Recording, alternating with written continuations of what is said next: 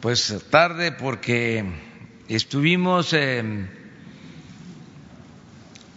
revisando el informe que se va a entregar tanto al Poder Legislativo como a la Fiscalía General de la República acerca de los hechos de Culiacán.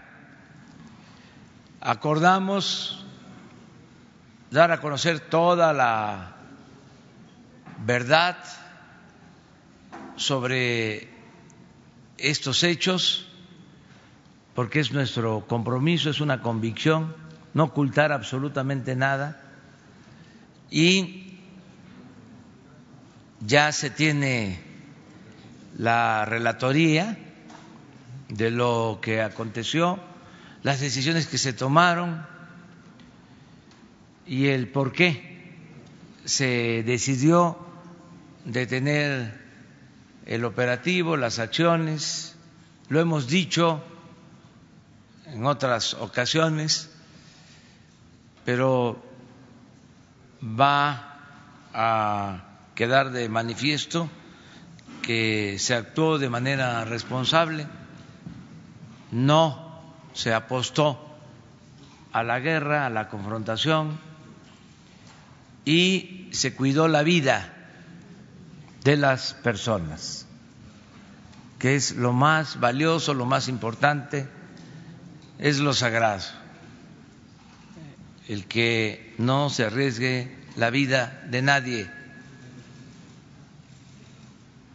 Y por eso eh, les informamos hoy de esta relatoría.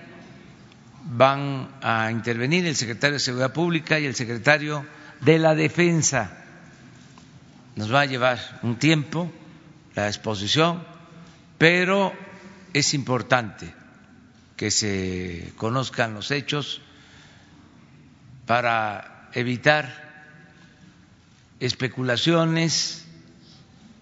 Además es nuestra responsabilidad informar y eh, de esta manera que la autoridad competente la Fiscalía de la República eh, lleve a cabo o le dé curso a las investigaciones que se necesiten, que se requieran de acuerdo a este asunto. De modo que vamos primero a darle la palabra a Alfonso Durazo, secretario de Seguridad Pública, eh, no está de más decir desde ahora que los integrantes del Gabinete de Seguridad eh, han actuado de manera responsable, que me siento muy apoyado, muy protegido por ellos y desde luego por las instituciones que garantizan la paz y la tranquilidad en el país. Me siento apoyado, respaldado por la Secretaría de la Defensa, por la Secretaría de Marina, por la Secretaría de Seguridad Pública y sus titulares. Y están actuando de manera eficiente, leal, con honestidad. Nuestros eh, adversarios quisieran que nos fraccionáramos, que nos dividiéramos. No es así. Estamos muy unidos, estamos trabajando de manera coordinada y eh, poniendo por delante el interés general, el interés de los mexicanos en este asunto tan serio, tan delicado que es el de garantizar la paz ya es otra estrategia, eso también hay que subrayarlo. Ya no es enfrentar la violencia con la violencia, no es enfrentar el mal con el mal, ya no hay guerra contra el narcotráfico, ya no vamos a exponer las vidas de civiles con el eufemismo de daños colaterales. Eso ya se terminó. Queremos la paz y la paz, como lo he dicho muchas veces, es fruto de la justicia. Es una nueva estrategia. Es aquí sí un nuevo paradigma en materia de seguridad. Entonces vamos a darle la palabra a Alfonso y luego al general Sandoval.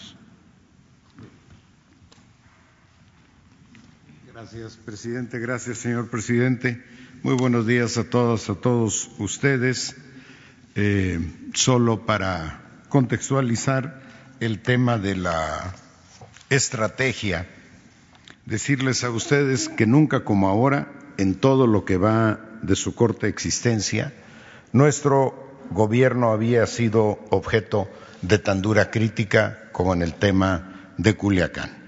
Esos violentos acontecimientos fueron propiciados por una acción precipitada. Cabe reconocerlo con toda honestidad. Merece ciertamente una crítica, pero no así la estrategia general de seguridad. Son dos cosas distintas sin afán de justificarnos, siempre hay probabilidades de que un operativo de esta naturaleza salga mal, no obstante la extraordinaria experiencia de quienes lo llevaron a cabo, como es el caso de eh, Culiacán. Van a conocer ustedes ahorita algunos datos sobre los antecedentes en los que han participado exitosamente. Pero también cabe aclarar que en materia de seguridad no es prudente sobredimensionar las circunstancias. Un tropiezo táctico no invalida la estrategia de seguridad en su totalidad. La primera versión equivocada que se difundió sobre este evento se hizo sobre la información que en ese momento recibió el Gabinete de Seguridad y con toda transparencia y honestidad fue corregida en la medida que fuimos recibiendo información que representaba la realidad de los acontecimientos. En la decisión de retirarnos del inmueble ya controlado en el que se encontraba el presunto delincuente, privó una razón que de tan profunda se convierte en razón de Estado, la salvaguarda de la vida e integridad física de aquellos que no figuraban entre los beligerantes. Lo que pudo haberse convertido en un episodio de guerra y derramamiento de sangre inocente, se resolvió privilegiando el retorno a la paz y la tranquilidad de la población, como habíamos sido instruidos por el señor presidente antes de que tomara su vuelo a Oaxaca. Ninguna organización delictiva, por más pertrechada que esté, es más poderosa que el Estado mexicano en términos bélicos. En Culiacán habría sido fácil recurrir a un combate de exterminio sin cuartel ni respeto a las garantías individuales y al final de cuentas habríamos ganado. Pero, ¿a qué costo? ¿De qué sirvió la guerra contra el narco y tanta muerte y tanto dolor de sexenios anteriores si las organizaciones delictivas proliferaron y se fortalecieron? ¿De qué sirvió tanta guerra si los muertos y desaparecidos se acumularon de manera indetenible por décadas? ¿De qué sirvió la aparatosa captura de cabecillas si la inseguridad y la violencia crecieron exponencialmente? Esa guerra sirvió de muy poco, toda vez que las causas estructurales que las originaron ni siquiera fueron tocadas y ello contribuyó a que se agravaran las condiciones de inseguridad en el país. Estamos iniciando como indicaba el señor presidente, una nueva época en materia de seguridad. Y esto abre la posibilidad de que todo cambie en el futuro. El plan de paz y seguridad parte de un principio rector.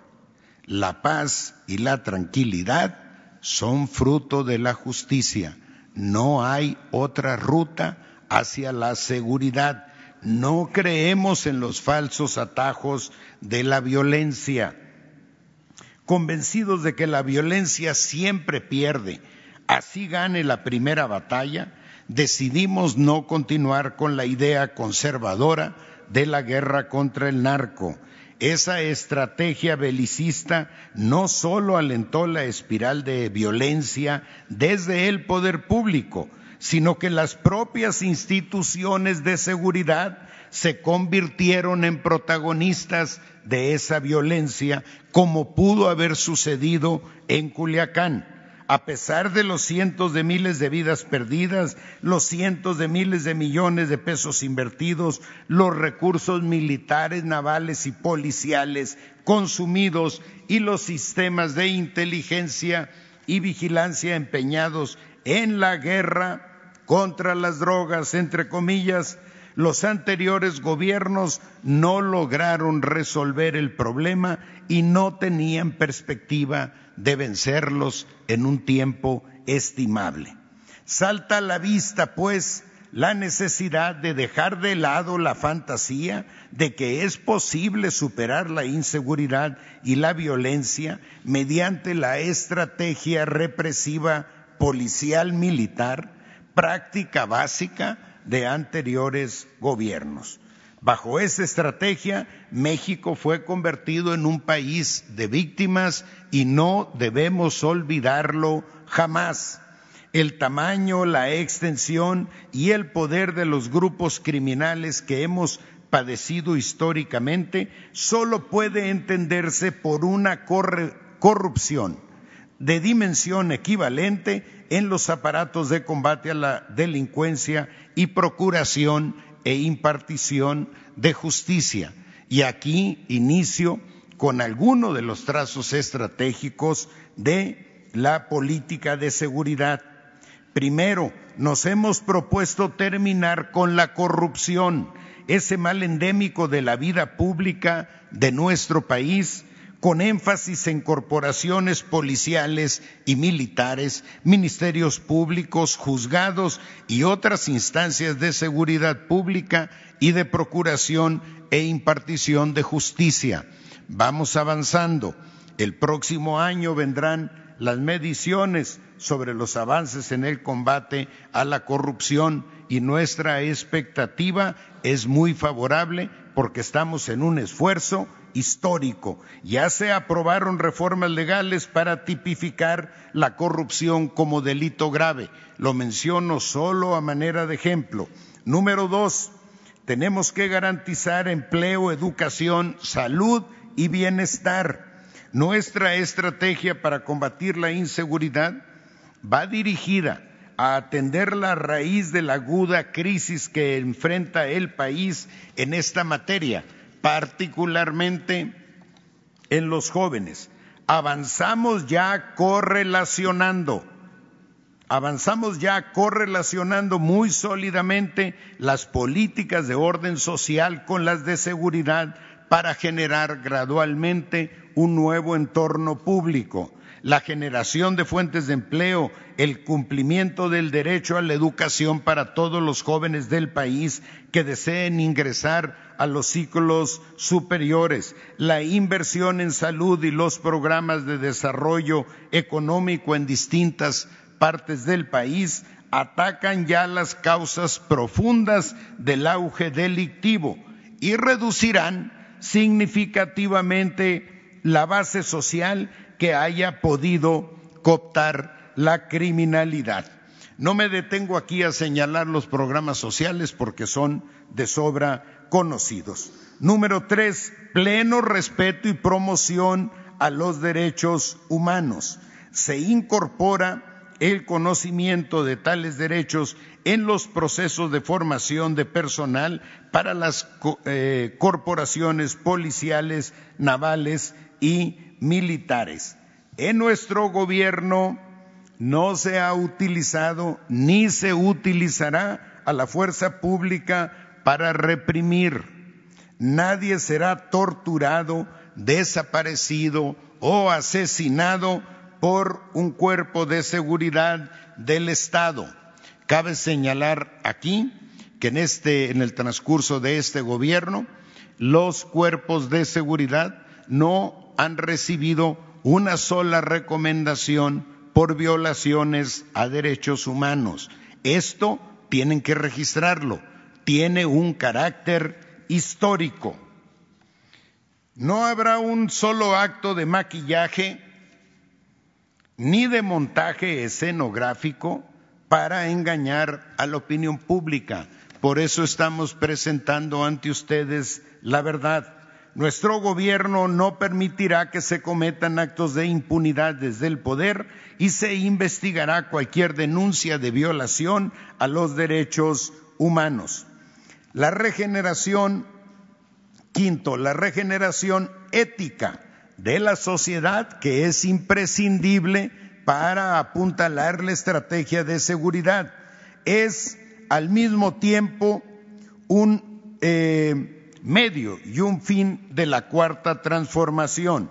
La regeneración ética es ya la intención ejemplificante de un ejercicio de gobierno honesto, transparente y apegado a derecho. Y nuevamente esto tiene una relevancia histórica. En el caso de los desaparecidos, estamos haciendo todo lo humanamente posible para esclarecer su paradero. Nos proponemos recuperar el control de los penales de las mafias que se enseñorean en ellos. Sobre el rediseño de las instituciones. Este es uno de los puntos fundamentales. Tomamos la decisión de rediseñar las instituciones de seguridad para dotar al Estado mexicano de los instrumentos imprescindibles para combatir eficazmente la inseguridad y la violencia en el país. Los cambios propuestos incluyeron ya diversas reformas constitucionales y legales. No las voy, a mencionar porque las conocen pero ¿acaso esas modificaciones constitucionales modificaron ya el rostro del Estado mexicano en el ámbito de la seguridad? Entre las innovaciones destaca particularmente la creación de la Guardia Nacional, iniciativa constitucional de carácter histórico para enfrentar el problema de la inseguridad. Viene ahora el proceso para alcanzar la madurez institucional de la Guardia, pero a escasos cuatro meses de su creación constitucional, la Guardia tiene ya despegados, desplegados 72 mil elementos a nivel nacional. Y vamos a terminar el año con 92 mil elementos de la Guardia Nacional y la meta en este proceso de maduración institucional es alcanzar 140, 150 mil elementos para el 2021. Por ello, decimos que nuestro mayor problema está en el corto plazo, porque la madurez institucional de la Guardia requiere tiempo. La creación, ahora, la creación de la Guardia Nacional debe ir acompañada del fortalecimiento de, las policías municipales y estatales. Esta iniciativa complementaria se enmarca en el nuevo modelo nacional de policía y justicia cívica que fue aprobada por unanimidad por las y los presidentes municipales y las y los gobernadores. Una de las principales propuestas de esa agenda es la dignificación y mejoramiento de las condiciones socioeconómicas de los integrantes de los cuerpos de seguridad. El modelo propone un salario digno y unificado a nivel nacional y prestaciones sociales justas y equitativas y una capacitación y profesionalización también homologada. La inteligencia y los operativos de, eh, de precisión por sobre el uso de la fuerza son la base de nuestra actuación eh, policial. Desaparecimos el CISEN y creamos el Centro Nacional de Inteligencia como un órgano de inteligencia de Estado. No hemos utilizado ni utilizaremos jamás estos instrumentos del poder público para la persecución de líderes, disidentes, activistas, movimientos sociales, ni a periodistas. Esto también tiene una connotación histórica, con la idea clara de que el narcotráfico solo puede ser combatido eficazmente desde una lógica económica, la unidad de inteligencia financiera se ha sumado de manera estrecha a la estrategia de seguridad. El sexenio pasado se detuvieron 122 objetivos prioritarios, 120 de 122, y no recuerdan ustedes que se haya congelado una cuenta o que se haya asegurado un inmueble. Eso se acabó. Se logró el perfeccionamiento de la figura de extinción de dominio y de los procedimientos para la declaratoria de, abandono de bienes. Ahora es un proceso abreviado. Rápidamente los bienes decomisados al crimen organizado, de hecho, se destinan ya a la atención de las víctimas y a fortalecer los programas sociales y a mejorar las condiciones de los policías. Para garantizar el éxito de estas estrategias generales y específicas planteadas en la Estrategia Nacional de Seguridad Pública, partimos de un consenso básico que queremos recordar aquí porque gracias a él ha sido posible construir todos los acuerdos en materia de seguridad prácticamente por unanimidad. El acuerdo, el consenso básico es considerar a la seguridad pública como un espacio de neutralidad política e ideológica que facilite la construcción de consensos. En el marco de ese principio hemos trabajado con todas las señoras y señores gobernadores, con todas, todas las presidentas y presidentes municipales y debo reconocer aquí que invariablemente lo hemos hecho en los mejores términos. Gracias por su atención. Gracias, señor presidente. Con su permiso, señor presidente. Buenos días. Bien, vamos a hacer la, relatoría de los hechos eh, en Culiacán.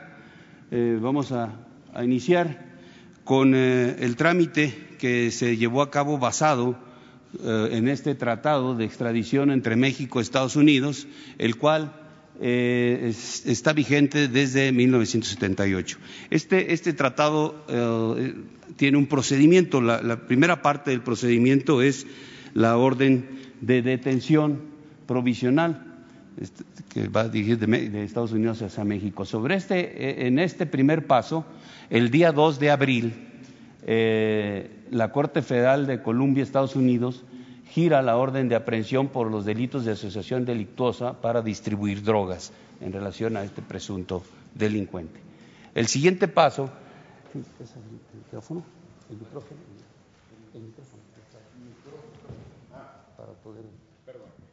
El siguiente paso es la, petición y respuesta diplomática. En, este paso, el día 13 de septiembre de 2019, el gobierno de Estados Unidos solicita a México la orden de detención provisional con fines de extradición. El tercer paso es de la Fiscalía solicita la orden a un juez federal. El 25 de septiembre de este año, la Fiscalía solicita al Centro de Justicia Penal Federal de Almoloya, eh, de Juárez, la orden de detención provisional. Y el cuarto paso, el juez federal resuelve sobre esa petición.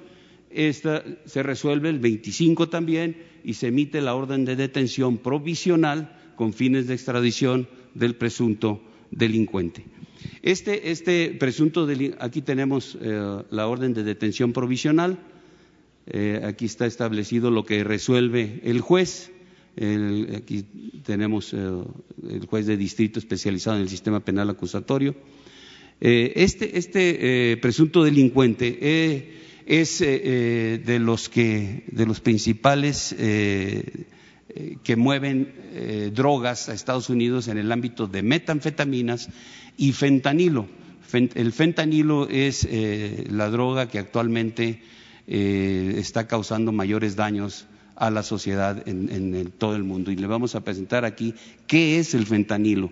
Aquí están sus características, un analgésico opioide de origen sintético, 100 veces más potente que la morfina, 50 más que la heroína, es empleado para eh, pacientes con dolor crónico, fue desarrollado por la industria farmacéutica desde el 59, eh, provoca intoxicación con el simple contacto de la piel, eh, bastan dos miligramos para causar la muerte.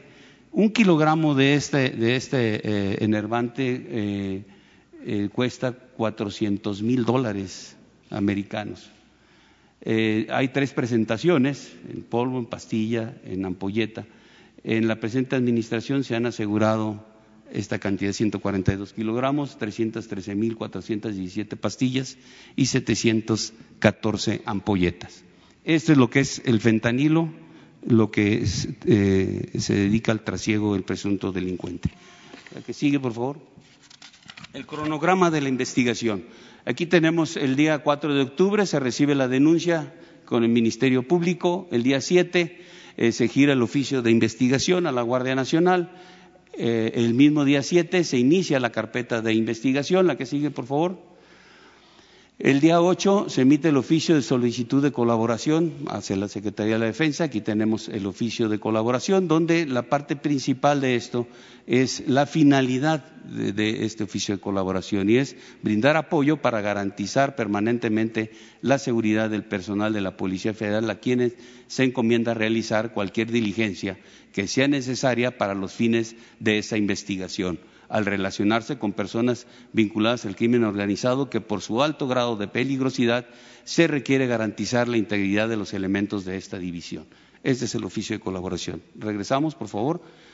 El día 9, eh, el Ministerio Público Federal recibe el primer informe de los agentes federales. El día 10 se solicitó que a la Guardia el informe de gabinete respecto a lo que se estaba pidiendo el día 11 se recibe el informe describiendo lo que se observaba de, la tarea que había sido asignada sobre este presunto delincuente y los lugares que frecuentaba. Y se informa que hay personas que entran en un inmueble y que portan armas de fuego. El que sigue, por favor. Aquí tenemos el, cronograma del día 17. Después de, de, lo que ya les expliqué, viene el día 17 a la una eh, de la tarde eh, hora centro, aquí en la Ciudad de México, el personal de la Guardia se constituye en la Fiscalía para presentar el informe de la investigación, lo cual va a sustentar la solicitud de cateo. a, la, misma hora, eh, 12, horas hora Pacífico, 13 de aquí, en Culiacán se inician los trabajos, de los preparativos para iniciar la, operación en eh, el, área de, en el sitio donde se desarrollaría. A las 15 horas, hora centro, eh, se arriba el presunto delincuente a, este domicilio. Eh, después a las 15.30 ya se inicia la operación ahí en Culiacán, rodeando el inmueble, porque el, presunto delincuente ya estaba ahí, estaba en compañía de su familia. A las 15.50 horas, 20 eh, minutos después, se concluye la presentación del informe de investigación y se espera el aviso para el cateo. Eh, a las 15.50, la misma hora, la misma hora, hora centro, se inician las agresiones eh, de los delincuentes contra las fuerzas de seguridad, exponiendo obviamente a la ciudadanía. Vamos a ver algunos videos donde se va a observar cuál es el comportamiento de los delincuentes hacia la ciudadanía. Entonces, a las 16.45, el Gabinete de Seguridad informa al señor presidente sobre lo que está eh, sucediendo en Culiacán y a las 19.49 se ordena la cancelación de la operación, el retiro de las tropas del lugar donde, donde se encontraban. Bien, Pasamos a la siguiente, por favor. Este es el dispositivo, lo que planeó la fuerza que teníamos operando, lo que planea para poder desarrollar su, operación. Esta es la casa que tenían bajo vigilancia. Estos eh, puntos azules con número es un círculo interno de seguridad. Los puntos verdes es un círculo externo. ¿Quiénes operaban en estos? Eh, aquí, en cubriendo del 1 al 4, estaban ocho elementos de Guardia Nacional, 38 de la Secretaría de la Defensa Nacional, siete vehículos, eh, eh, siete vehículos, tres de ellos blindados y dos patrullas de, la Policía Federal. El personal de la Secretaría, aquí, este es el, personal que lleva a cabo la operación, es el Grupo de Análisis de Información del Narcotráfico.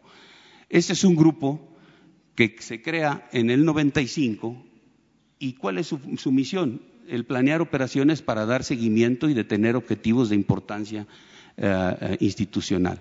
Este está integrado con dos componentes, uno de inteligencia y otra parte de intervención. Desde su creación, desde el 95, ha detenido a 663 integrantes de la delincuencia organizada, de entre ellos 18 relevantes. Eh, dentro de la administración a partir del día primero ha asegurado a 46 integrantes de la delincuencia organizada, ocho son relevantes, aquí tenemos los nombres, este es el último, Santiago Mazari Hernández.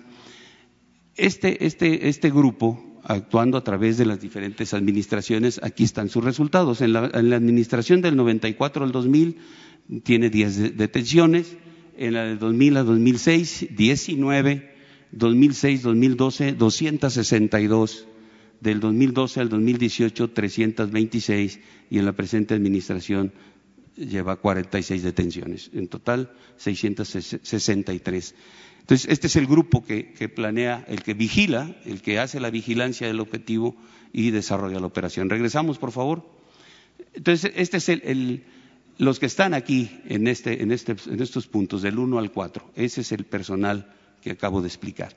De la A a la D es el, círculo externo de seguridad. Aquí participaban tropas de la, jurisdicción de la novena zona militar y de la Guardia Nacional. En, el punto A eh, correspondía eh, ubicarse al personal del 94 Batallón de Infantería, que pertenece a la Secretaría de la Defensa, con 23 elementos, cuatro vehículos. En el B tenemos a la 24 Compañía de Infantería no encuadrada, con 22 elementos y tres vehículos. En el punto C, este punto era eh, ocupado por la Guardia Nacional, por el tercer Batallón de Operaciones Especiales, 34 elementos con cuatro vehículos. Y el punto D, eh, también 20 elementos de la Secretaría de Defensa del 110 Batallón. Entonces teníamos tres puntos de la Secretaría de la Defensa, un punto de la Guardia Nacional. Esto es lo que planea, lo que planea el, grupo para poder eh, eh, realizar su operación en el momento que se dieran las condiciones de acuerdo a la información que estaban obteniendo, de acuerdo a la vigilancia de, la, de la casa. ¿Cuál es el dispositivo que en realidad se aplica para la operación? Es el siguiente. Este, es la casa, vuelve a ser la casa de vigilancia, el 1, el 2, el 3 y el 4. El 3 se mueve de posición porque el punto A o el personal que le tocaba en el punto A no llega a su lugar porque es agredido, recibe una agresión. La parte externa, el círculo externo de seguridad, lo verde, el único, personal que llega al punto que tiene asignado dentro de la operación es el B. Este es el único. El de la A es detenido en una agresión. La D, este tenía que estar aquí en el punto 3. Y el 3 aquí en este lugar. El D tenía que estar sobre el puente. No llega porque es agredido. El C tenía que estar sobre el estadio tampoco llega porque es agredido. Entonces, el dispositivo, la seguridad exterior no se logra materializar, aunque eh, en, los puntos de las agresiones ahí este, permanecen respondiendo las intenciones, de, las agresiones de, los delincuentes y las intenciones de entrar hasta este punto. Nunca lo logran hacer, no logran entrar. La que sigue, por favor. ¿Cuál era eh, dentro del planeo la ruta de evacuación? Bien, eh, aquí está la, casa en vigilancia, esta es la, ruta que seguían, una ruta terrestre de 12.4 kilómetros en donde, hacia el aeropuerto, donde el tiempo estimado era 25 minutos. La que sigue, por favor. Esta es la línea de tiempo de los eventos relevantes dentro del desarrollo de la operación. Esta, esta línea de tiempo está este, eh, desarrollada por el personal que estuvo en la operación. De, ahí se obtuvo la información en base a las investigaciones que se desarrollaron. Y empezaremos con el 9 de octubre. Esta es la salida de la fuerza, la salida del Gaín hacia Culiacán. ¿A qué? A observar el blanco, a darle cumplimiento a lo que teníamos ya de solicitud para poder determinar si se encontraba ahí sus eh, actividades y buscar el momento propicio para realizar la operación.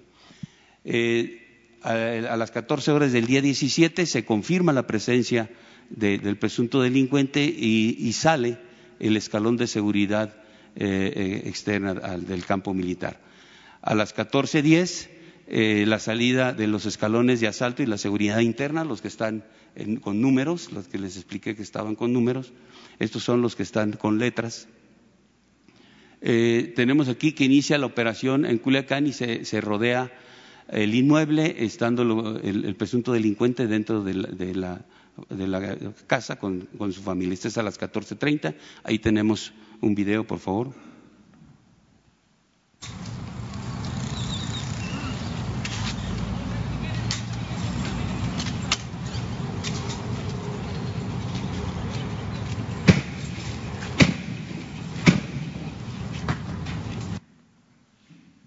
Bien, regresamos.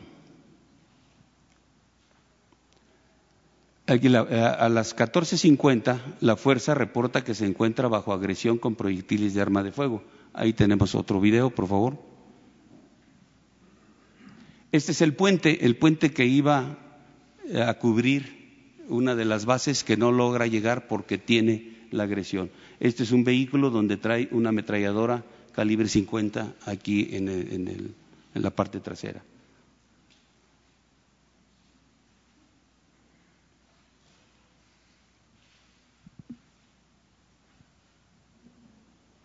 Aquí vemos el vehículo en movimiento. Va hacia el punto.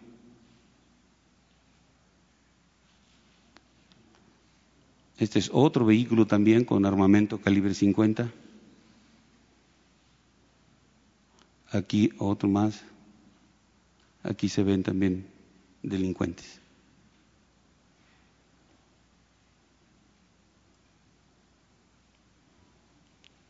Aquí podemos observar un vehículo más con su armamento. Esta es la, acción de, los delincuentes hacia la ciudadanía. Bajan de los, autobuses a los ciudadanos para poder bloquear las calles con esos, con esos eh, vehículos. También dentro de su acción también eh, eh, les quitan vehículos. Aquí vemos cómo cómo están bajando de, los vehículos, les quitan vehículos a, la población para intercambiar o, seguir lo que estaban haciendo en otros vehículos y que no los pudiéramos identificar. La que sigue, por favor. Esta es otra de las agresiones cercanas a lo que es el círculo de seguridad. Este es un vehículo blindado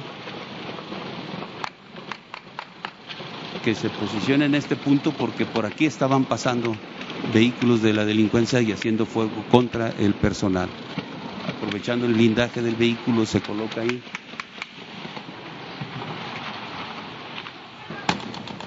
A pesar de ser blindado, el, tirador que va en ese vehículo en la parte superior tiene una uh, este, parte de protección blindada, pero no es totalmente la protección al 100%, de todos modos lleva un riesgo el estar realizando esa actividad de protección.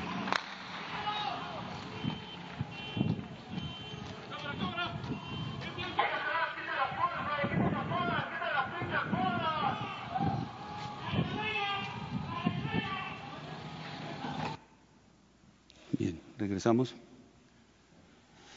Bien, eh, A las, a las 15.15, el presunto delincuente sale al estacionamiento del inmueble sin salir de su domicilio y es cuando se, se le toman algunas fotos que son las que se filtran después en las redes. A las, 17, a las 15 con 17, y una vez que está ahí en el estacionamiento, se le invita a persuadir a sus hermanos para cesar toda esa actitud hostil que ya se estaba generando, ya se estaba poniendo en riesgo a la población, ya eh, eh, estaban realizando toda la actividad que, que se, ha mencionado. Eh, en la comunicación que, con su hermano, este le, le establece que no, que no va a cesar, inclusive este, lanza amenazas en contra del personal militar y sus familias en esa comunicación. Tenemos ahí un video.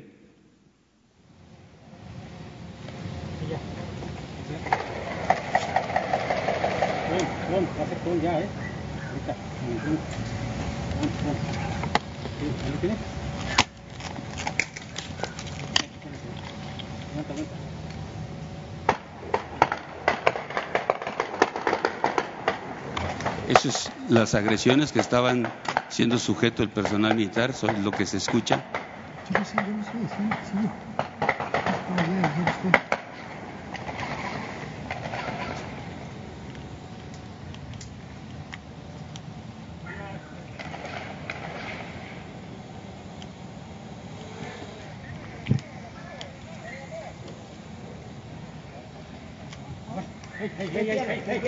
Vamos! ¡Sal, sal, sal!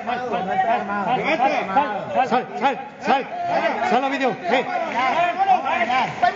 Salga, salga, salga, salga, salga, sal. Tranquilo, tranquilo, señor, tranquilo. Señora, muéstrame las manos, muéstrame las manos. Ven, hermano. Enseña tus manos, hermano. Tranquilo, tranquilo, señor. Ven, venga, tranquilo, salga aquí, venga. Tranquilo, tranquilo. Pase, por favor, pase, por favor. Vamos los tres, tranquilo, aquí, señor.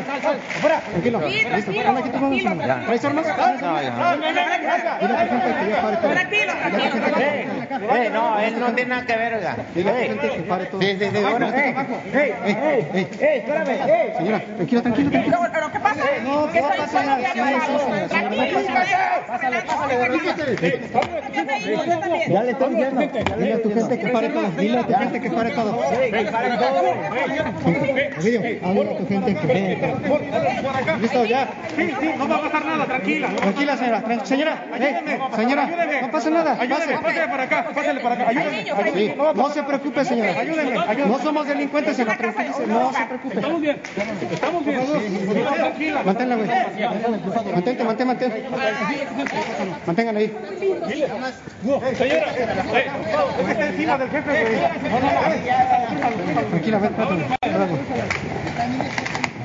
Ahí es donde está haciendo la, la llamada. ¿Cuánto tienes gente adentro? No, no tengo, son mis hijas, oiga. Que paren, diles que paren todo. Ya. Ya. Ya estuvo. Un poquito más de visibilidad. No veo más. Ya no alcanzo a ver más. No, así, así. Pásame cinta, pásame cinta, güey. No puedo. Ya.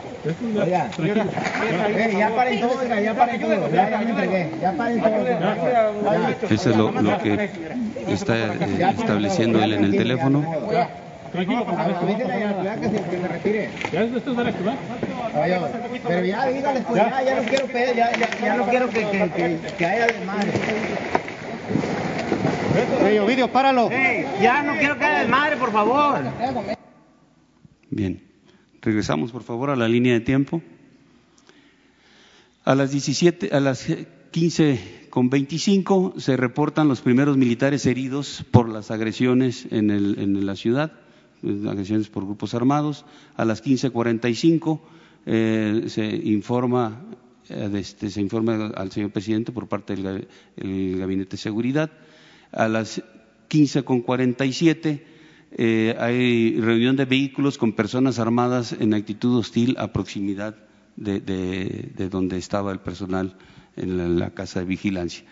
Eh, a las, 10 a las 15.50 se reportan vehículos con gente armada rodeando las bases militares eh, en Cozalá, Costa Rica, El Fuerte, así como retención de personal militar de esas bases. A las 16.45 eh, en el aeropuerto el señor presidente menciona que el, Gabinete de Seguridad dará un informe sobre lo que sucede en Culiacán. A las 17.04 se registran agresiones a instalaciones y fuerzas eh, militares en diferentes puntos de la ciudad, así como el despojo y quema de vehículos civiles y fuga masiva de los reos en el penal de Aguaruto. A las 18.49, por la decisión que toma el Gabinete de Seguridad, eh, este, se, determina retirar a las fuerzas que estaban realizando la operación.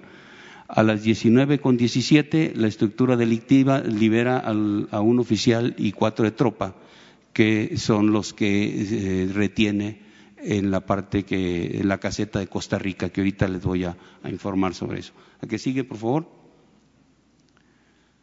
A las 18.45 el señor presidente se traslada de la Ciudad de México a, a Oaxaca.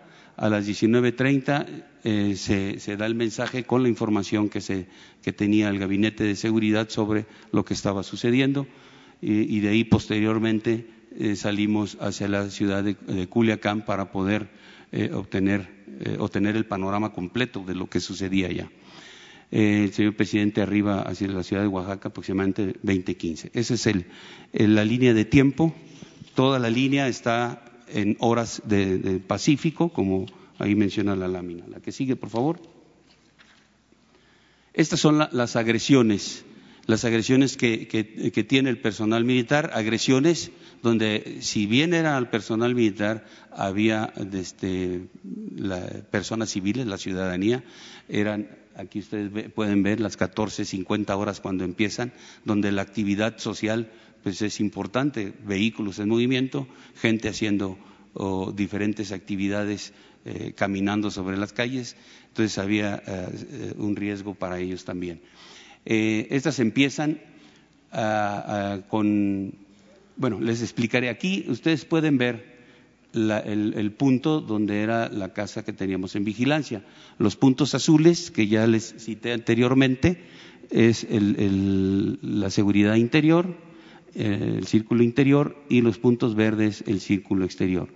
Y los números que tenemos aquí, del 1 hasta el, hasta el 6, son las agresiones que se llevan a cabo en la ciudad. Eh, la primera, que es del, del, 94 Batallón de Infantería, por favor, ahí el, este aquí viene el personal del 94, recibe una agresión eh, de frente, pero también recibe agresiones de retaguardia, retaguardia de, de, su dispositivo.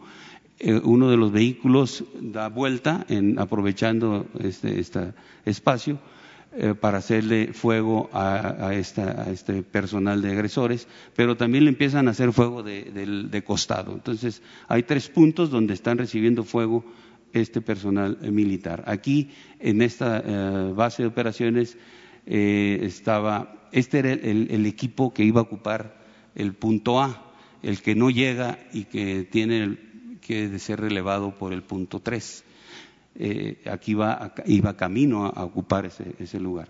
Entonces ahí va un jefe, un oficial, 22 de tropa, tres, tres eh, camionetas y un Humvee. Los agresores estimados en estos puntos fueron 30 hombres, seis vehículos, dos de ellos blindados, ametralladoras y armamento automático.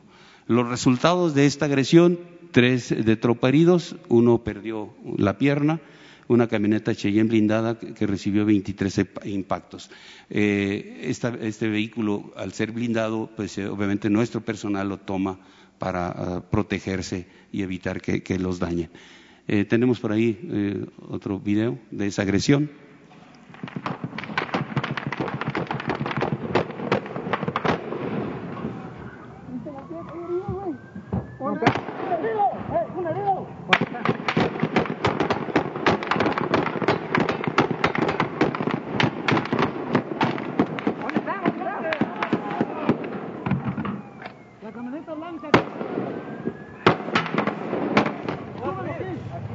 Este es el elemento que recibe un impacto calibre 50 en su pierna.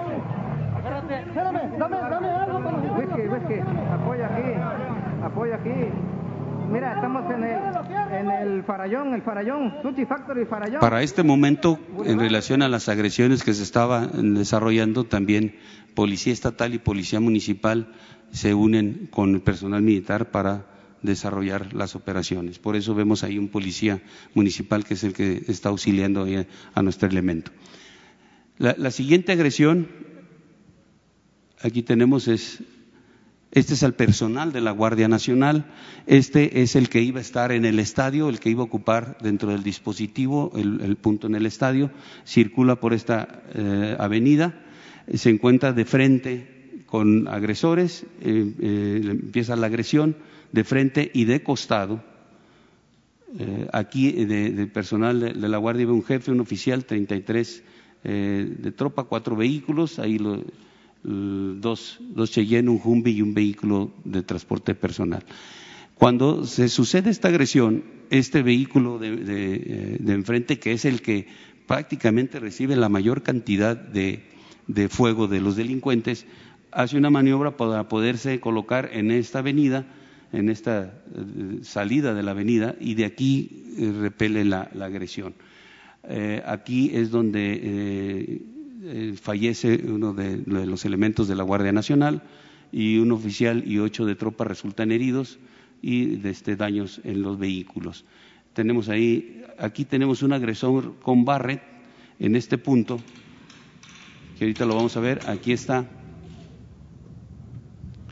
Este, aunque está tendido en el piso, la calle en ese, en ese punto va de subida, de tal manera que él tenía una visibilidad perfecta hacia sus, hacia los objetivos que éramos nosotros. La tercera agresión es al personal de, del 110 batallón que iba a dar en el punto de la seguridad. Este eh, llegan a esta misma avenida o van en dirección a esta, encuentran que, se, que estos son los de la Guardia Nacional que están siendo eh, agredidos se suman al apoyo de ellos para poder auxiliarlos eh, y reforzarlos en su acción. Aquí van un oficial, 19 tropas, tres vehículos Cheyenne. Los agresores estimados eran en 48 vehículos. Y estos son los resultados de esta base: dos de, tropa heridos y una camioneta con dos impactos. La que sigue, por favor. Tenemos la agresión número cuatro. Este es al comandante de la novena zona militar el, general comandante de la zona, al recibir el reporte de que en, la caseta de Costa Rica eh, estaban también ahí delincuentes y, habían detenido al, personal militar, entonces sale con su personal, sale con dos oficiales, 47 de tropa y siete cheyennes hacia ese eh, punto. Cuando va en, en, movimiento hacia allá, es agredido en estos tres eh, calles, en México 68, en Tulipán y Mezquitillo. Desde esos puntos recibe tres agresiones, eh, responde, pero sigue en movimiento porque teníamos el, pues el reporte de que en Costa Rica había uh, una cantidad importante de delincuentes. Aquí sale uno de tropa herido y una camioneta Cheyenne con impactos. La que sigue. Esta, esta agresión es la de la unidad habitacional militar. Aquí llegan, este es a las 15:45, aquí llegan cuatro vehículos en donde se posesionan son los accesos de la unidad habitacional. Eh, hacen fuego sobre estos edificios, estos, vehículos y sobre, aquí hay un, edificio de cuatro departamentos que es donde hacen fuego ellos. Eh, aquí en este y en este lanzan granadas de 40 milímetros, no explotan afortunadamente, eh, y no explotan porque la granada necesita una cierta distancia para que una vez que sale del cañón se arme internamente y se prepare para explotar eh, ya dando en el objetivo. Esa distancia no fue la suficiente eh, de donde hicieron el, disparo y bueno, no, no explotaron. Eh, aquí en este, en este punto amarillo se encontraba un elemento de tropa con unos niños, estaban jugando ahí. Cuando inician las agresiones, el sargento une a todos los niños, los reúne y los, los mueve del lugar para ponerlos a salvo, porque no sabía qué estaba sucediendo, nada más estaba escuchando los disparos. Eh, los delincuentes que ya habían ingresado a la unidad habitacional a pie eh, lo alcanzan a observar y van sobre o, van sobre el grupo de personas, no sabían que eran niños tampoco. Cuando, cuando ya llegan ahí, el sargento les establece que son niños, que son puros niños, no los dejan y se lo llevan a él, lo retienen a él. Eh, aquí en estos departamentos había eh, derechohabientes, eh, algunos eh, alcanzaron a salir, otros se fueron por las, saltaron por las ventanas, se, protegieron. Aquí en la otra parte, donde llegan los otros dos vehículos, también hacen fuego sobre el edificio que les mencionaba yo, que son cuatro departamentos. Eh, aquí lanzan otra granada que tampoco explota.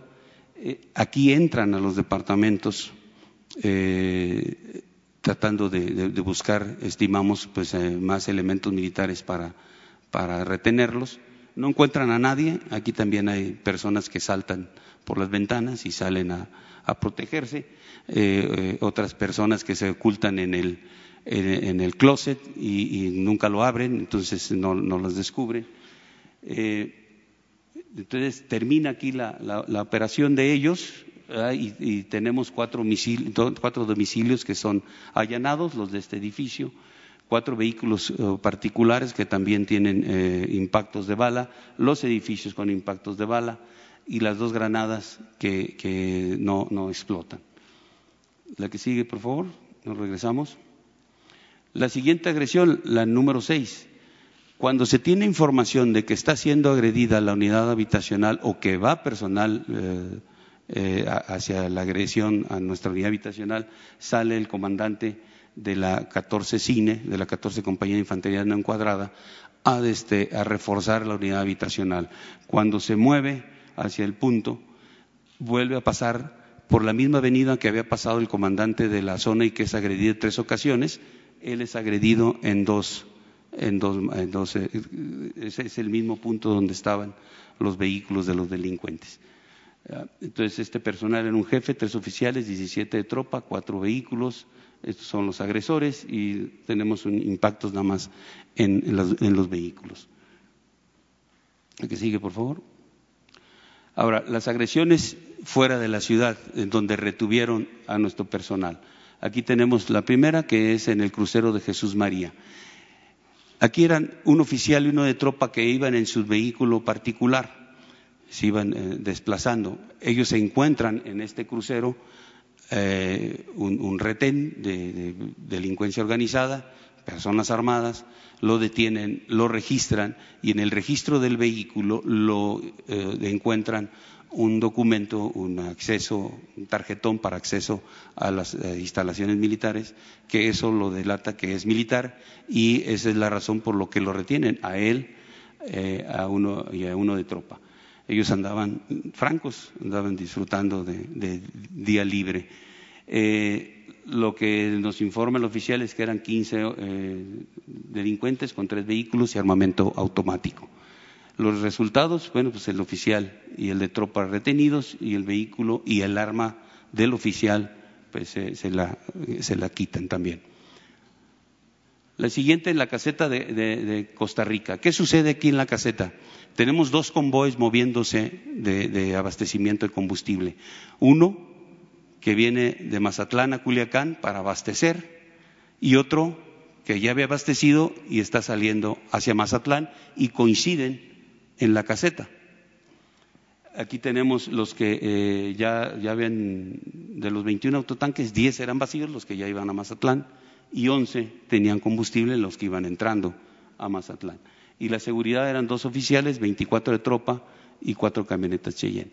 Aquí se encuentran cuando llegan eh, los convoys aquí en este punto, aquí ya hay este, delincuentes, aquí eh, se estiman 150 hombres, 30 vehículos, lanzagranadas, ametralladoras, armamento automático, granadas de mano, es lo que les observó nuestro personal a los delincuentes. Eh, al llegar, los delincuentes utilizan, también había personas civiles aquí, y utilizan a las personas civiles para poderse acercar a nuestro personal sin que hicieran fuego. Llegan con ellos eh, y les establecen que lo, que quieren es retenerlos para un posible intercambio posterior. Entonces se llevan de aquí a un oficial, cuatro de tropa, dos Cheyenne, 11 armas y una estación de radio. Entonces se, los lleva la delincuencia. El resto de personal ahí permanece, establecen la seguridad y son los que informan que, estaba sucediendo ahí en Costa Rica, son los que dan el reporte a la zona militar y que por eso el comandante de la zona va en auxilio de ellos eh, después del reporte. Eh, Este es el oficial que se llevan de ahí de Costa Rica. Esta foto estuvo circulando en las redes estableciendo que este era el presunto delincuente y que lo habíamos uniformado para sacarlo. No, este es el oficial. Aquí está el oficial que, que está, que, que fue retenido. Eh, trae su brazalete de plan de N3 porque la escolta eh, trae sus, sus, eh, símbolos de DN3 porque el programa, pues así se, se llama, ¿no? El abastecimiento de combustible, plan DN3. Entonces, por eso van uniformados de esa manera. Este vehículo, para este momento que toman esta, esta fotografía, está siendo conducido por los delincuentes. Es uno de los vehículos Cheyenne que, que- que nos quitan ahí en Costa Rica y ahí meten al oficial. Ahí lo llevan retenido, al igual que los de tropa. Aquí se ve otro, otro elemento, otro uniforme, que es otro de los elementos retenidos por estos delincuentes. Bien, otra, otra es la estación de vigilancia, el, sufragio. Este es una- un puesto de vigilancia que eh, está en una estación de ferrocarril. Su misión es eh, supervisar eh, el tren, ver que no estén traficando armas o estén llevando en algún vagón alguna cosa ilícita. Aquí hay ocho de tropa. En ese momento que llegan los delincuentes al punto, al- el- en el lugar estaba nada más un vigilante en la parte exterior, dos en, el- en la parte de descanso y cuatro, o el, sí, el, el resto estaban, cuatro de tropa estaban haciendo revisiones, revisiones eh, en, vagones. Este personal no se da cuenta de lo que acá sucede, ah, sino que cuando, cuando están retornando, ellos alcanzan a observar que se están llevando al personal que se, que se había quedado ahí, el vigilante y dos, y dos más. Eh, otro, otro de los elementos andaba franco. Eh, entonces ahí ubican que son aproximadamente 20 hombres, tres vehículos, armamento automático.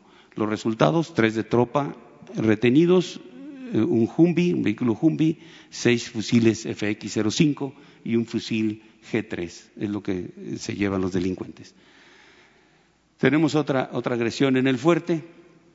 Este recibe la información de lo que está sucediendo en el refugio, de que el, sargento da, el, informe de que llegaron, de que se están llevando al, al personal, y este servicio, que es un, destacamento de seguridad que cuida esta pista para evitar eh, aterrizajes ilícitos, al recibir eh, la información sale con dos vehículos, 12 de tropa, dos vehículos, sale a apoyar a, la estación, el refugio. Pasa a la policía municipal para que le apoyen, para tener más fuerza, lo apoyan. Cuando están aquí pidiendo el apoyo, ven, observan vehículos pasando a alta velocidad identifican que son de la delincuencia, pero no, ni, ni- ni ellos alcanzan a hacer fuego ni, ni son agredidos.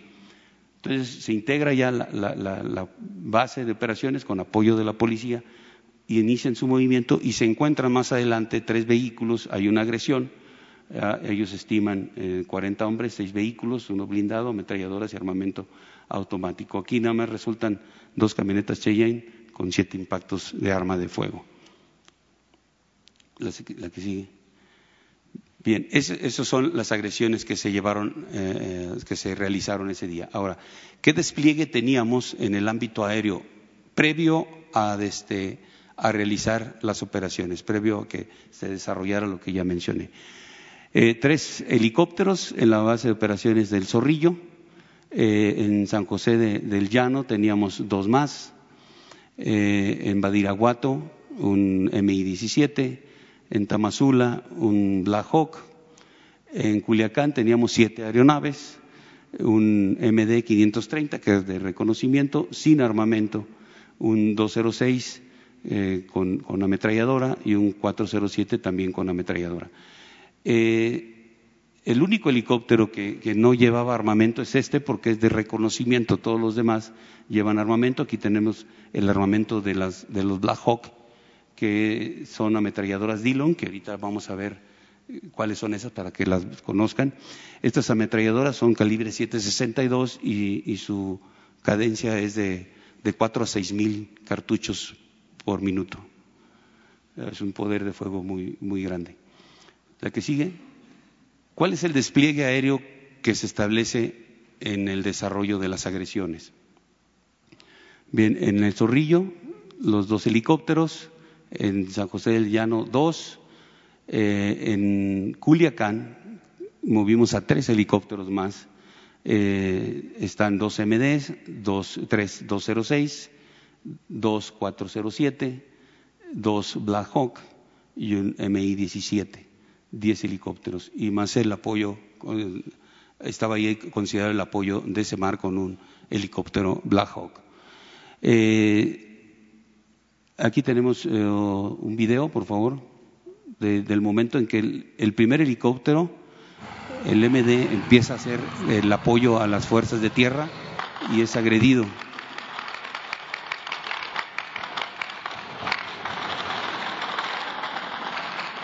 El primer helicóptero, el que no lleva armamento, ese vuela más alto y evita que le hagan impactos.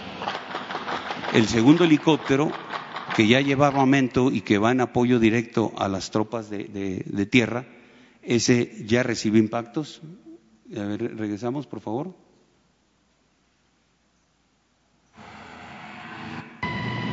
Esa es, esa es la ametralladora Dillon.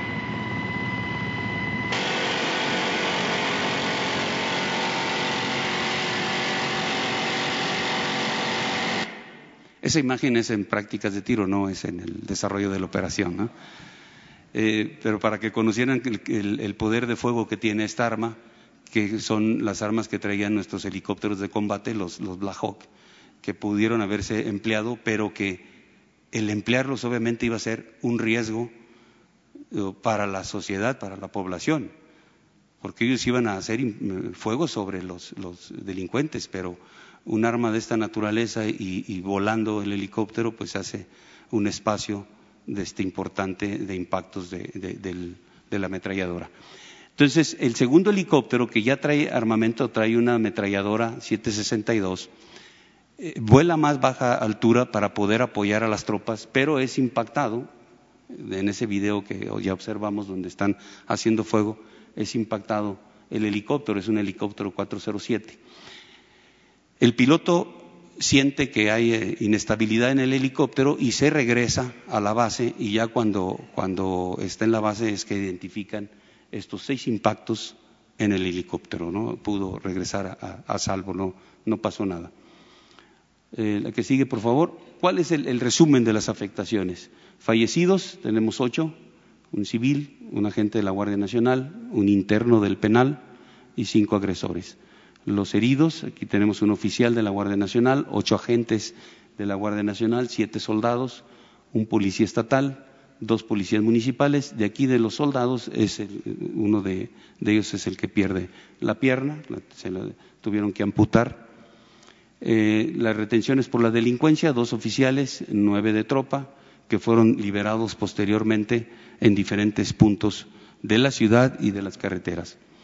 Los derechohabientes y militares, teníamos ahí 20 eh, entre militares y derechohabientes que estaban en la unidad habitacional en ese momento cuatro vehículos partic particulares que fueron impactados por armas de fuego y cuatro domicilios en los que eh, entraron los delincuentes. El armamento y material equipo eh, dañado, vehículos 16 con impactos de, de bala, aeronaves una, eh, 16 armas largas y dos armas cortas que también eh, nos, nos, quitaron, pero eh, se recuperaron mmm, posteriormente las armas largas, nada más están pendientes las dos armas cortas o están, siguen extraviadas. Y el equipo de Radio Harris también no lo hemos recuperado.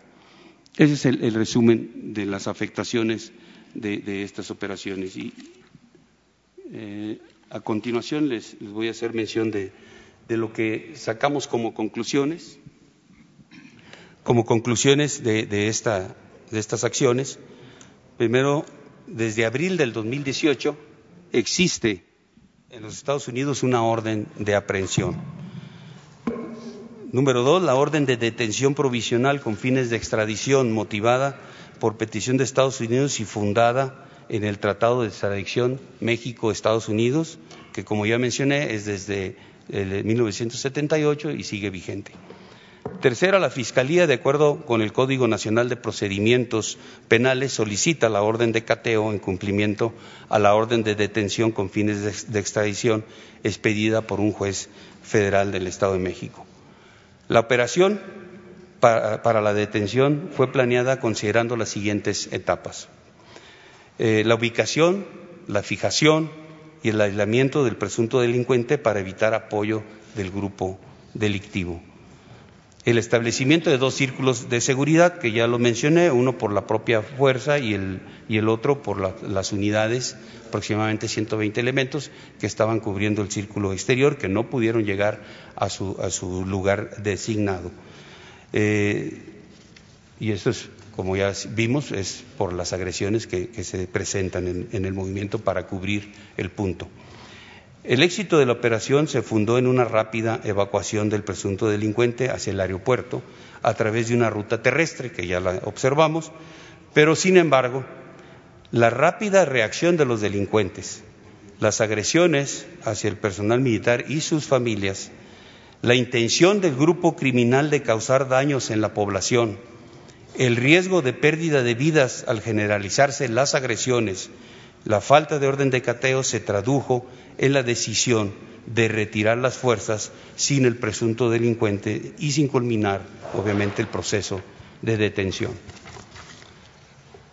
Las acciones violentas de la delincuencia organizada se enfocaron hacia, lo que fue fuerzas militares que acudían al área eh, de, del objetivo, personal militar en servicios aislados y en periodos de descanso, en bases de operaciones con posibilidad de apoyar a la fuerza que estaba siendo agredida, eh, a la familia del personal militar, emisión de mensajes amenazando con agredir directamente a la ciudadanía, amenazas de agresiones en Sonora, Chihuahua y Durango.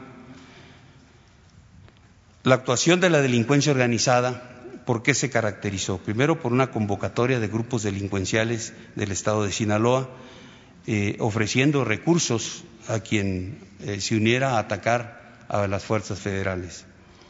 El empleo de técnicas militares, armamento automático y, antiaéreo, como son el, el AK-47, el R-15, lanzacuetes, lanzagranadas 40 milímetros, ametralladoras y fusiles calibre 50, que estos son antiaéreos, y obviamente también en contra del blindaje chalecos y cascos tácticos, así como placas balísticas. Empleo de vehículos con blindaje de fábrica y artesanal, camionetas de redilas, volteos, robo de vehículos en la vía pública para evitar ser referidos y confundirse entre la población. Integrantes de los grupos eh, delincuenciales drogados durante los hechos eh, generadores de violencia.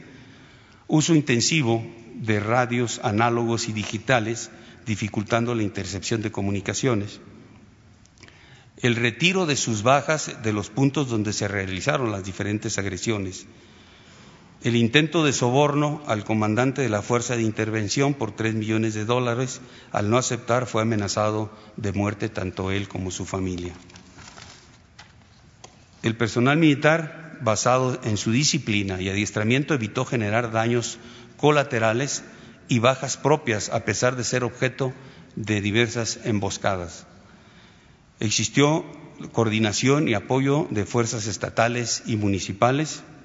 En el área del objetivo se actuó con apego a derecho, toda vez que el personal de la Guardia Nacional y de, del GAIN, de la Secretaría de la Defensa, retuvieron transitoriamente al presunto delincuente al salir de su domicilio. Sin embargo, nunca eh, estuvo a disposición de alguna autoridad judicial o ministerial. Sin embargo, también para deslindar responsabilidades hacia las instancias y personal militar, se designó un equipo multidisciplinario de la Fiscalía Militar para que se trasladara a la plaza de Culiacán e iniciaran las carpetas de investigación para determinar si se infringió o no la disciplina militar. Esto ya está en curso. Muchas gracias. ¿Es? Bueno, pues este es todo el informe. Eh, hay incluso eh, más eh, información detallada que va en las carpetas, se amplían los videos, se da a conocer toda la información y con apego a la verdad. Esa fue la instrucción que recibieron los integrantes del gabinete de seguridad.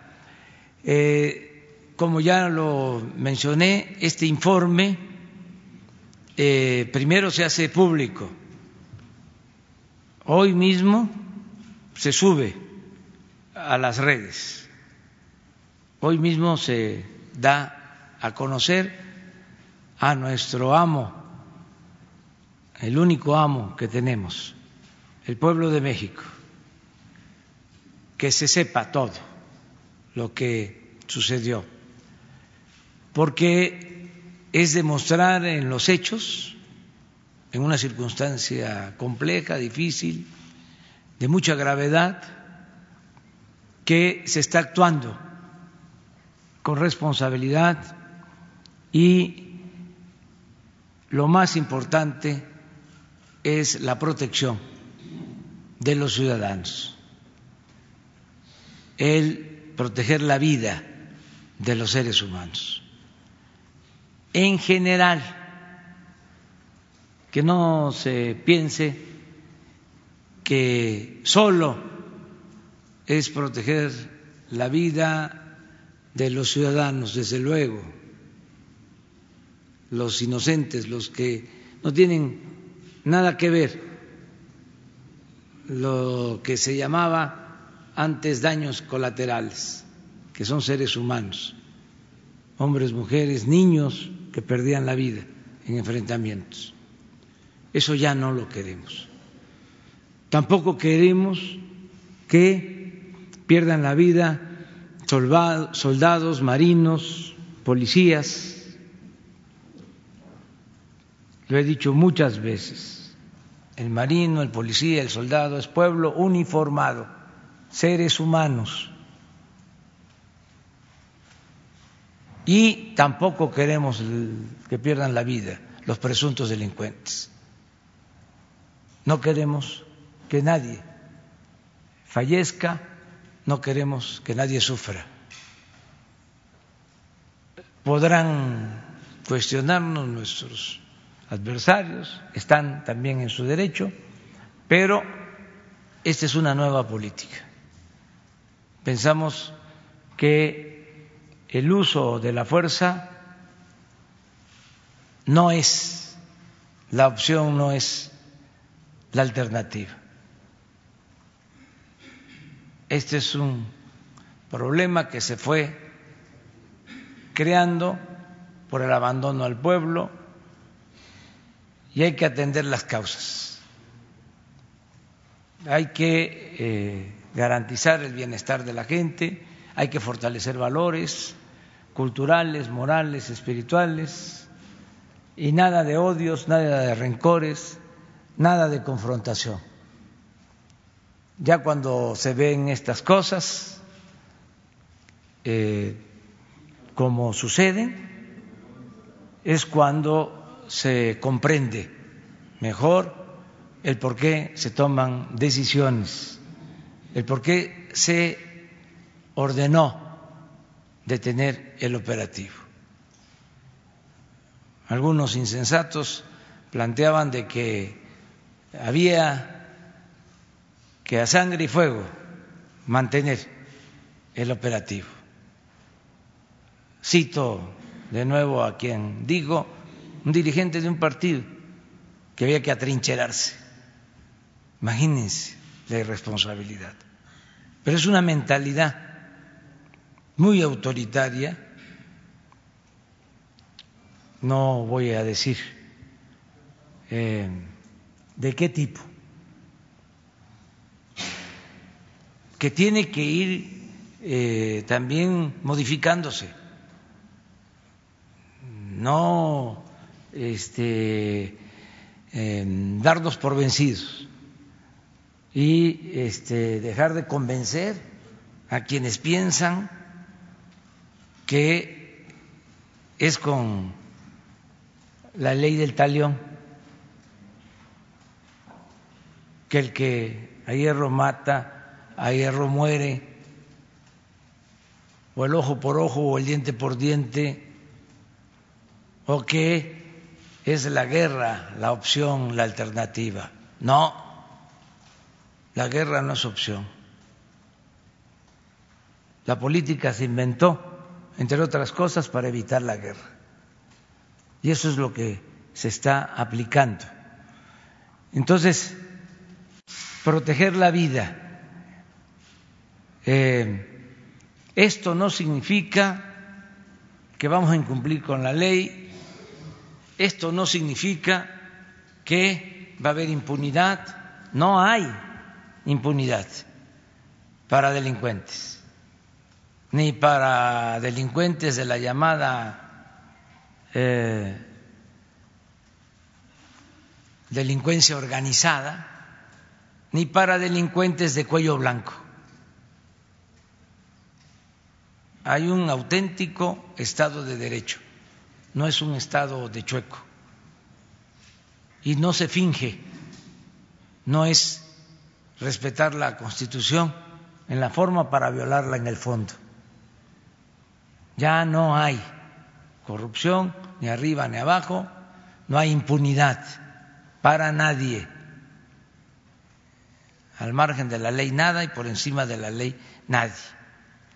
Pero también debe de entenderse que esto no es un asunto nada más jurídico, legal, de fuerza, de policías, de militares. Esto es un asunto que tiene que ver con la política que se menospreció durante mucho tiempo y se hizo a un lado el ejercicio de la política, de este noble oficio de la política, y se elevó a rango supremo lo económico, y de eso dependía todo durante mucho tiempo. Ya no es así. Ahora eh, es una nueva política en donde el interés de la nación, el interés de la colectividad, el interés del pueblo está por encima de intereses personales o de grupos. Entonces, este informe primero es a los ciudadanos. Por eso estamos aquí con ustedes y al mismo tiempo este informe se va a entregar al Poder Legislativo, aunque no se tenga que hacer en esta instancia y por estos medios, también se va a entregar al Poder Judicial y a la instancia encargada de la investigación, que es la Fiscalía General de la República. Que ellos lleven a cabo la investigación y resuelvan lo que corresponde. Si les parece, dado de que eh, estuvo extenso e intenso el informe, la relatoría, ¿por qué no se toman un tiempo, nos tomamos un tiempo para hacer el análisis bien y mañana regresamos, los que estamos aquí, para contestar para responder todas las preguntas, si les parece así. Todos los mismos, todos los que estamos aquí. Nada más es hacerlo eh, por parte, porque este es bastante la información y ya dije es intensa. Eh, nunca se ha hecho algo así. No, porque es un- una institución autónoma, independiente. Esto es lo que corresponde al Poder Ejecutivo. Este, ya después, si él lo considera, eh, podría informar sobre el tema, pero eso eh, corresponde a una decisión soberana del fiscal. Entonces, ¿mande? Video de la liberación de Ovidio en el momento de que las fuerzas federales ya lo dejan en libertad. Todo lo que tengamos de información ya está. Todo lo que tenemos de información. Este, Ese video existe. todo se va a subir. Todo, todo, todo. Toda la información. Eh, nada más decirles, este, porque como lo mencionó eh, Alfonso y yo le doy la razón, lo creo, fue impresionante el despliegue de medios de información. eh, cuestionando este suceso. Se nos lanzaron con todo, desde los supuestamente más independientes hasta los boletines o pasquines al servicio del conservadurismo, periódicos, estaciones de radio, canales de televisión, fueron capaces hasta de dar a conocer una fotografía falsa. Esa foto que aparece de un militar que iba en custodia de los carrotanques del plan DN3 de combustible. Ese lo hicieron pasar por eh, el presunto delincuente y lo difundió un periódico independiente para vergüenza, por el ansia de la información, pensando en que la nota era la nota y también sin importar lo que estaba de por medio. Y además con esa idea de que si sacaban eh, esa foto se deslindaban de nosotros como si nosotros le pidiéramos algún medio que nos eh, apoyara. Nunca lo hemos hecho. Eso suele pasar. Son bandazos. Y una televisora famosísima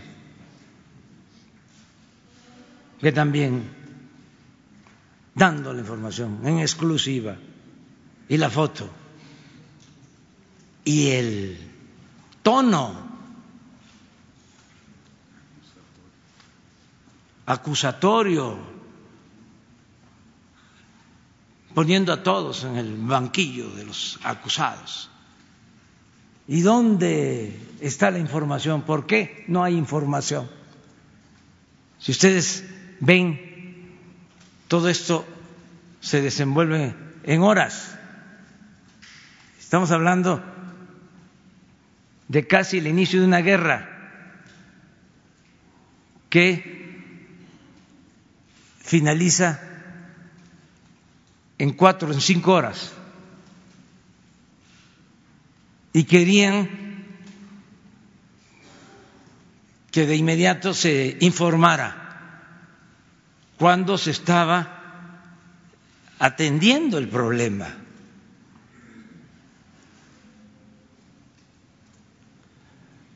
Con la idea de que lo más importante es la nota.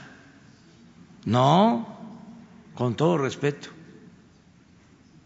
Lo más importante es el interés general, es el interés de los ciudadanos. Lo más importante es el interés de la colectividad. Lo más importante es la paz. Ojalá y nos sirva a todos esto. Esto no significa que este, no se ejerza el periodismo con libertad absoluta, desde luego que sí, pero mostraron el cobre.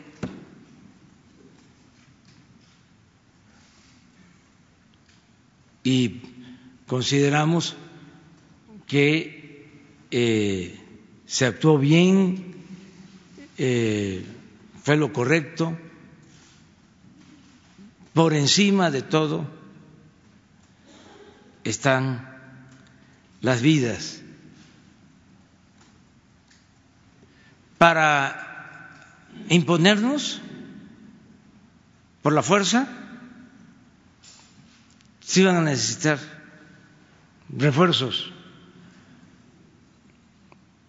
de dos mil, de tres mil elementos. Y sí va a necesitar disparar las ametralladoras desde los helicópteros.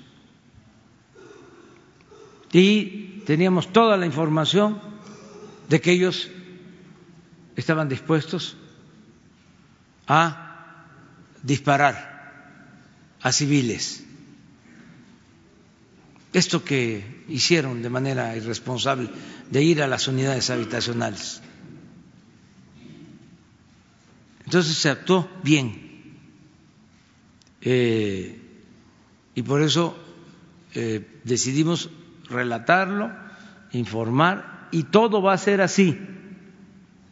No se va a ocultar nada. Un cuestionamiento así, este, muy insistente, que por qué el secretario de Seguridad dijo primero que era un operativo eh, de la Guardia Nacional y se encontraron con el presunto delincuente. Pues no había la información suficiente, pero aquí lo importante es que se rectificó. ¿Qué se hacía antes? Era mentira sobre mentira. No había capacidad para rectificar. Era la autocomplacencia. Entonces somos distintos eh, y yo les dejo eh, esta reflexión para que mañana este, nos pongamos al día y ya nos dediquemos nada más eh, a contestar preguntas, porque ahora nos correspondió a nosotros exponer, ya mañana ustedes este, nos preguntan todo lo que eh, quieran. Pues eh, nos vemos mañana, muchas gracias. Gracias. Sí. Sí, que venga también. Sí.